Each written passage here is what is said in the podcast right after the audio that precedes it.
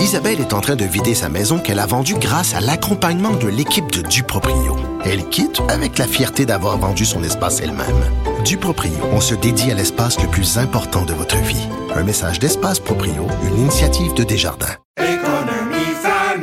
Ici Ricardo. Et Émilie, marchand d'IGA. On a envie de vous inspirer à bien manger. À moins de 5 la portion. Suffit de repérer les produits valeurs sûres et de les cuisiner avec une de nos recettes. Les valeurs sûres, c'est bien pensé, hein? Bien sûr! Détails sur IGA.net. Protégez vos dépôts, c'est notre but. La SADC protège vos dépôts dans les institutions fédérales, comme les banques. L'AMF les protège dans les institutions provinciales, comme les caisses. Oh, quel arrêt! Découvrez ce qui est protégé à vos dépôts sont protégés.ca.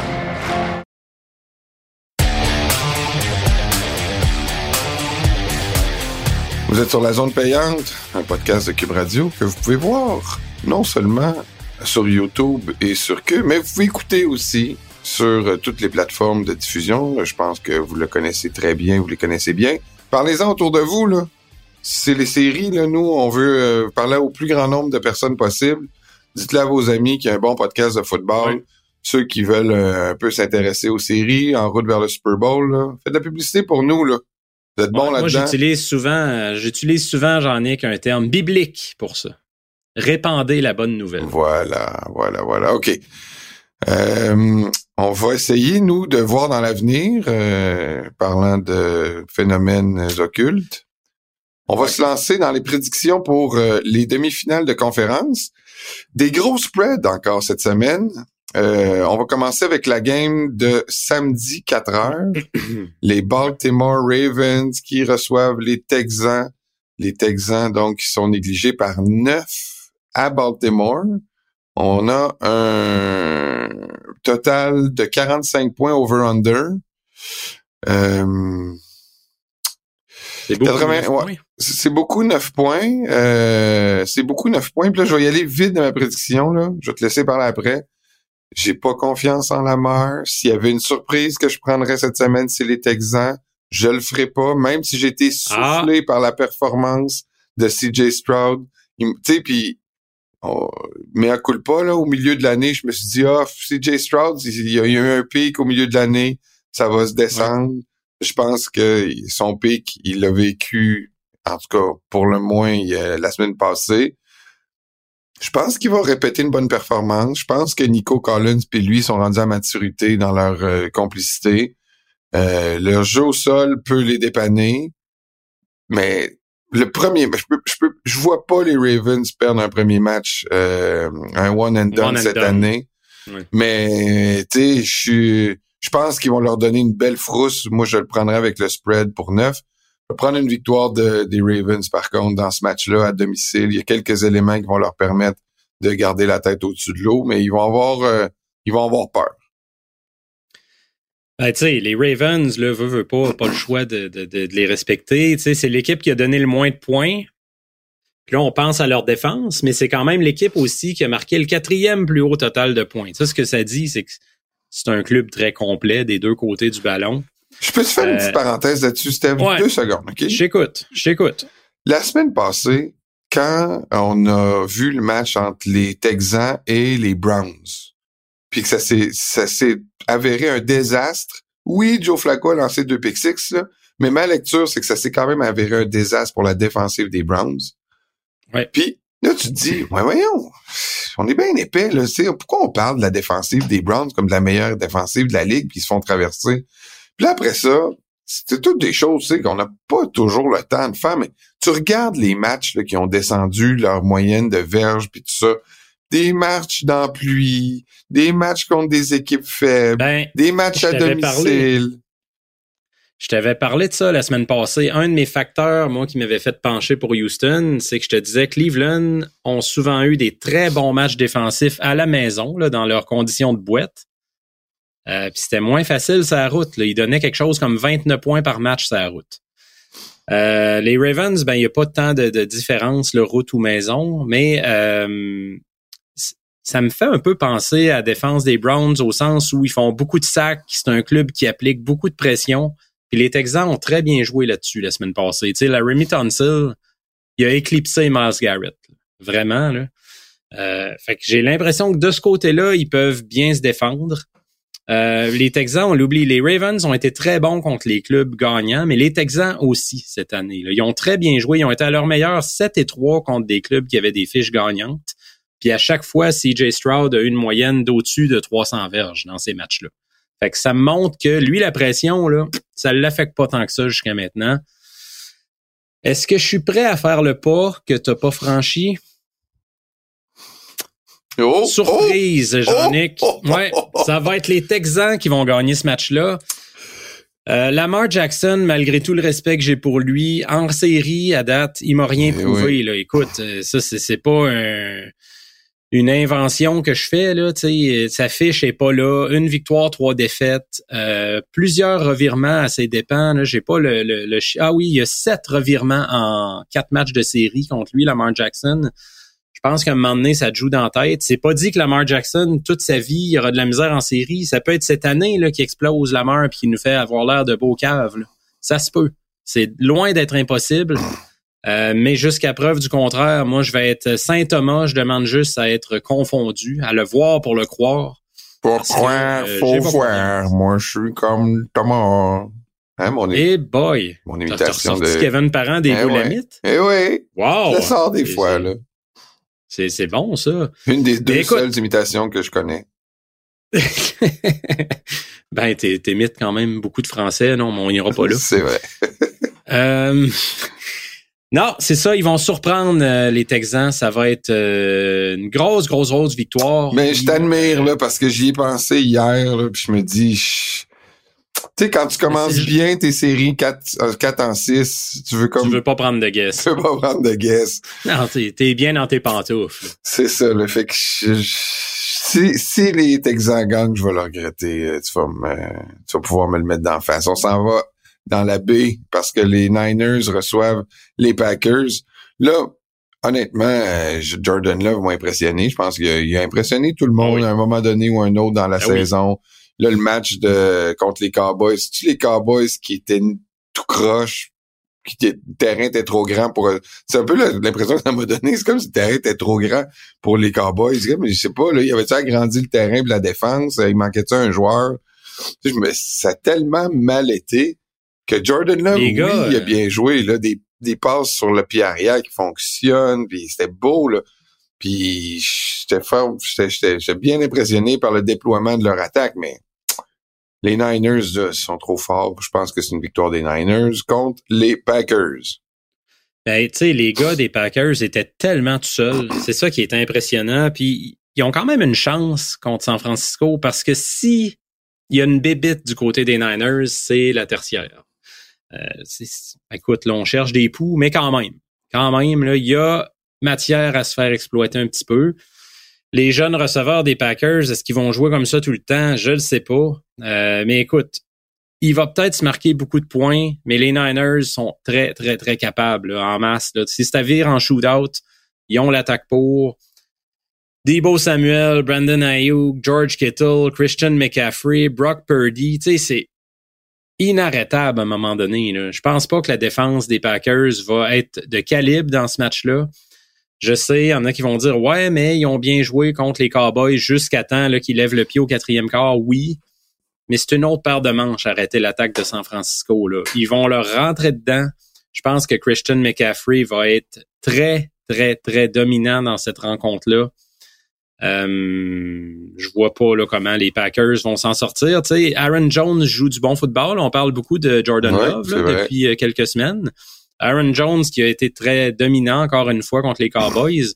Mais il y a 11 équipes cette année euh, contre les Niners qui n'ont pas été capables de courir pour 100 verges. Fait que, euh, je pense qu'ils vont pogner leur mur. C'est, la fin de leur belle histoire en fin de semaine. On parle d'une euh, cote de 10. On favoris par 10 les Niners et on 50 points over-under, donc on s'attend beaucoup de points à San Francisco. On s'en va à Détroit. Ça, c'est la belle histoire de la semaine. là. Tout le monde pleure à Détroit. Mhm. C'est formidable. C'est beau de voir ça. Ils ont Ah gagné un match. Premier match depuis les années quoi. 90. Il y a de quoi pleurer. C'était eux autres, là. Écoute, là, ils attendent ça depuis 30 ans. là. Oui, oui. Dimanche, en après-midi, ils vont avoir même un deuxième match à domicile. Détroit qui est favori par 6 points. Moi, j'ai toujours dit que l'émotion de Dan Campbell euh, pouvait les amener euh, à gagner des matchs en série. Je pense que euh, de jouer à domicile vont les aider une deuxième fois consécutive. Tampa Bay ont gagné contre une équipe complètement tout croche, plus croche qu'on pensait. Je pense que la vraie équipe de Tampa Bay se retrouve plus autour de la victoire 9 à 0 contre Caroline que 30 kek à, à 9 contre les Eagles. Baker Mayfield, c'est pas un gars de 300 verges, trois touchés, pas d'interception. Je pense qu'il va avoir un match plus difficile. Jared Goff va rester dans ce qu'il sait. Victoire des Lions, deuxième victoire consécutive à domicile euh, avant d'aller affronter les Niners la semaine prochaine.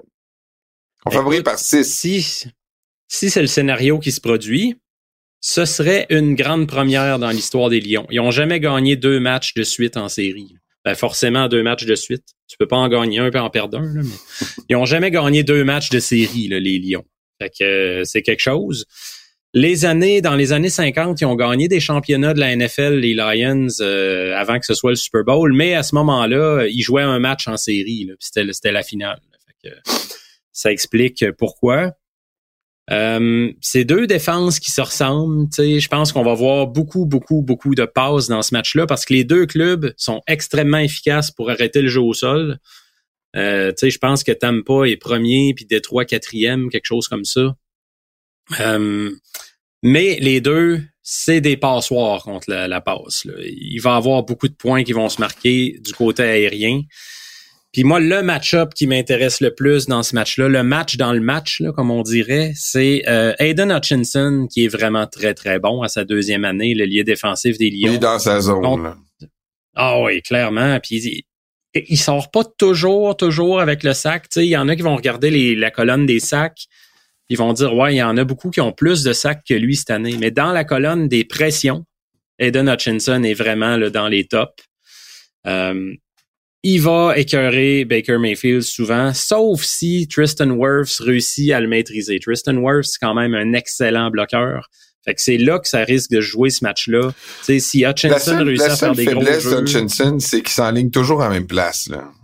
Tu sais, il est pas comme un, couteau suisse à la Micah Person euh, qui peut se retrouver un peu n'importe où, sa ligne. C'est vrai.